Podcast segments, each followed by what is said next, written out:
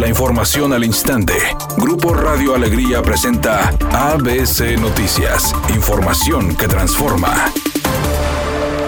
La subsecretaria de Control y Prevención de Enfermedades en el Estado, Consuelo Treviño, informó que se registraron 1.142 nuevos contagios diarios de COVID-19, además de 53 fallecimientos por el virus, agregando que la pandemia en Nuevo León sigue afectando a grupos etarios más jóvenes, como el caso de un menor de dos años de edad que estaba internado en un hospital del IMSS y falleció debido a complicaciones con el virus, ya que padecía de tetralogía de Fayot, afección ocasionada por una combinación de cuatro defectos cardíacos desde su nacimiento. Por otra parte, la funcionaria de salud señaló que los menores de edad que están amparados para recibir la vacuna contra COVID-19 en Nuevo León acudieron a la clínica privada Nova en San Nicolás para que les fuera inyectado el antígeno, cuestión que no pudieron conseguir ya que una autoridad de la Secretaría de Bienestar llegó al sitio para comentar a los menores y a sus familiares que tenían el amparo que para obtener la vacuna necesitan entregar dos documentos. Indicó que las autoridades mexicanas y la Brigada Correcaminos aún no autorizan su vacunación porque se necesita un consentimiento firmado por ellos y sus padres o tutores, que deberá ser entregado a las autoridades. Además, es necesaria una constancia de buena salud por parte de los servicios médicos en el Estado y con estos dos requisitos cumplidos, la Brigada Correcaminos podría programar la vacunación de los menores.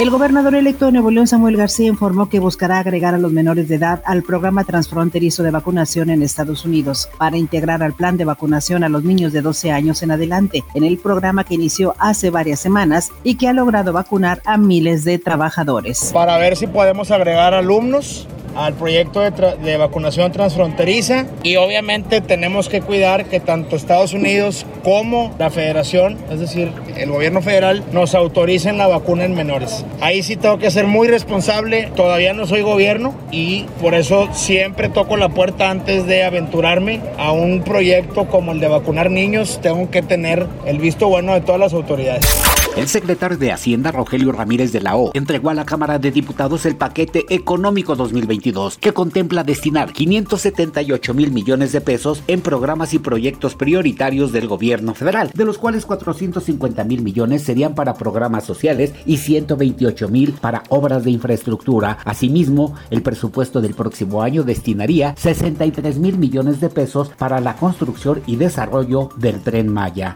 Editorial ABC con Eduardo Garza. Las pruebas de control de confianza que por mucho tiempo nos dijeron que garantizaban la honorabilidad de los policías, de los servidores públicos y personal que imparte justicia, ahora resulta que no son seguras y que cualquiera puede engañar el polígrafo. Y no lo digo yo, lo dice el propio secretario de Seguridad Pública del Estado, Aldo Fassi. Y ahora, ¿quién podrá defendernos? Al menos esa es mi opinión y nada más. Mediante un comunicado compartido en redes sociales, Tigres informó de un caso positivo de COVID en sus filas. El equipo Auriazul no reveló la identidad de esta persona, pero sí dio a conocer que ya se encuentra en aislamiento, cumpliendo con los protocolos correspondientes.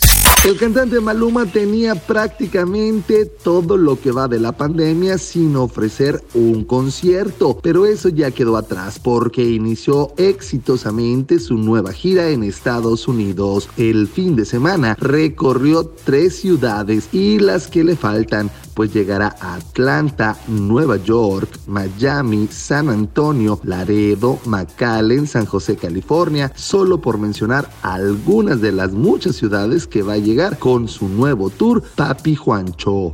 Es una tarde con cielo parcialmente nublado. Se espera una temperatura mínima que oscilará en los 30 grados. Para mañana jueves se pronostica un día con cielo parcialmente nublado. Una temperatura máxima de 36 grados, una mínima de 22. La actual en el centro de Monterrey, 32 ABC Noticias. Información que transforma.